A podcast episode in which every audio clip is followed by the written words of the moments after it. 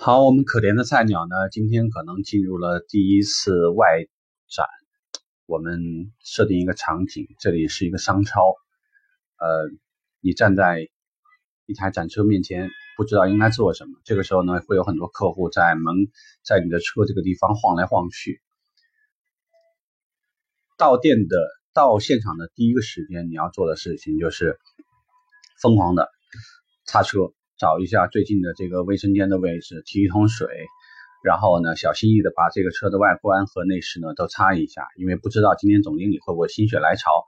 市场经理毕竟讲对你来讲也是一个 boss 级的人物，你也会很小心的对待。所以呢，车辆准备完了以后，第一个问题就来了，你的目标是什么？我们上一课聊过这个话题，你要留电话。那我们现在呢？留电话的方式有很多种，最笨的方法莫过于，哎，先生，您您看能不能给我们留个电话啊？之后怎么怎么样？呃，得到最多的回复是哪一些呢？我住在附近。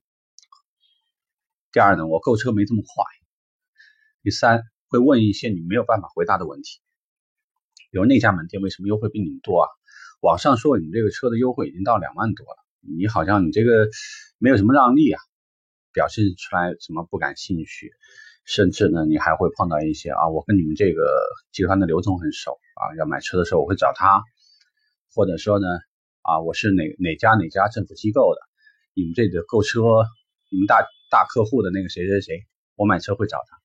当然，这一切呢，都会让菜鸟心灰意冷。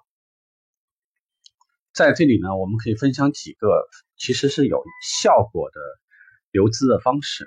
这样呢，至少不会让你觉得除了不停的去面对客户的问题以外，你不知道应该怎么做。你需要一点简单的套路。第一个方式呢，叫记录法。你肯定会带个本儿，带个表，对吗？那么这个时候呢，你可以刻意的把客户的问题有意识的留下来。比如说，哎呀，先生，您问这个问题啊，比较专业啊，呃，您看。嗯，既然问了嘛，我我也想了解这个，要不要留个电话呢？我之后把这个答案呢留好了以后给你拿过来，我给您回个电话，应该可以吗？因为既然是客户的问题，所以呢，一般来讲，有的时候如果客户真的是想要这个答案，那你留下这个电话呢，也算顺理成章。当然，还有一种形式呢，一般会互相加个微信，通过这种形式，这个也都没有问题。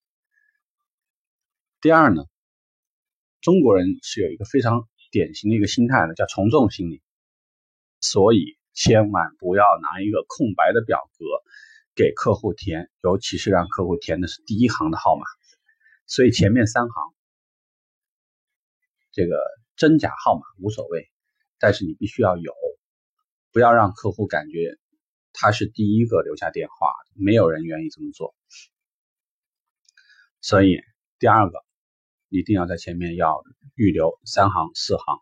如果你真的觉得这样留电话会让你分不清真伪的话，你只要在后面有意识的打一个点，或者说在某一个地方有一个刻一个不小心只有你自己知道的备注就没有问题了。第三个方法呢，一般我们叫忽略法。你可能会遇到的情况是，你跟客户在介绍产品，当然说你主要的目的是想引客户。引发客户到店的一个想法，或者是让客户有一个在某一个活动成交的一个想法，但是客户往往可能会提出一些无关重要的一些问题，但这个问题，呃，也会浪费部分时间，可能会出现一个，呃，例如在之前幺二三幺五报紧护轮胎的时候，客户就会说：“哎呀，你这批紧这批车用紧护轮胎啊，你这车的话，这个偷工减料。”当然，你也知道，客户最终他买这台车可能会有一些质疑，但是不影响他的成交决定。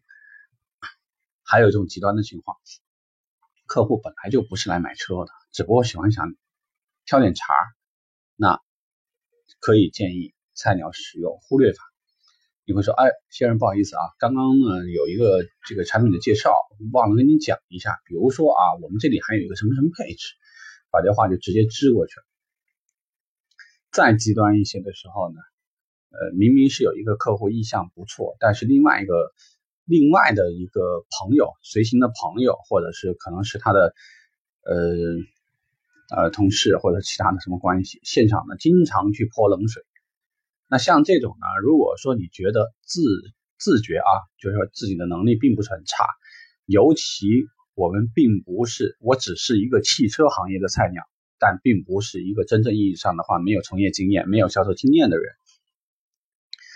我们有的时候呢，也会适当的用一点反问法。比如说，他说啊，这个网上的话优惠能达到，你这个车的话，你现在才优惠一万，我那个能优惠优惠两万。那你可以问一下，哎，有些人不知道您那个朋友的话，真的优惠两万拿到车了吗？啊，说啊，那个本田发动机如何如何好，他那 iVTEC 多么多么多么好。那不知道，就是说咱们那个发动机技术的话，这是第几代产品啊？这代技术的话有没有什么新的突破呀？我也很想学一学，您能不能跟我们讲讲呢？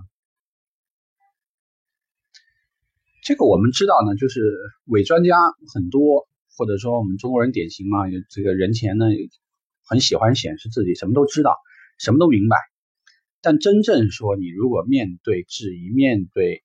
呃，实质性的挑战的时候，你也会知道，就很多人其实是会知难而退，会做一些退缩的动作。所以，菜鸟，如果你的自信心是很足的，你可以拿出该有的职业状态，该谦卑的咱们谦卑，该尊重客户的时候尊重客户。但是，并不意味着说你在做每个销售行为的时候，你一定要跪在地上帮客户擦鞋，因为即使这样，你也不一定你能把你的车卖出去。所以我认为有一个规则呢，也蛮有道理。拒绝是建立游戏规则的第一前提。所以如果说这个客户的这个期望值是过分，或者说他有一些不合理的一些这个嗯预期，我觉得适当的给予控制，这个是这个是没有什么大问题。所以在一个车展里面，你要做的最重要的一件事情，练手，留电话。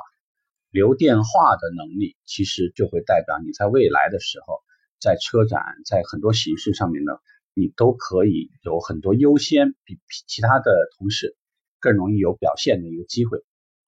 如果说我们同时有三个人入职，四个人入职，在两到三天的这个这个昌超的展示当中，如果你留了十组电话，而其他的人只有两组、三组，无论是谁。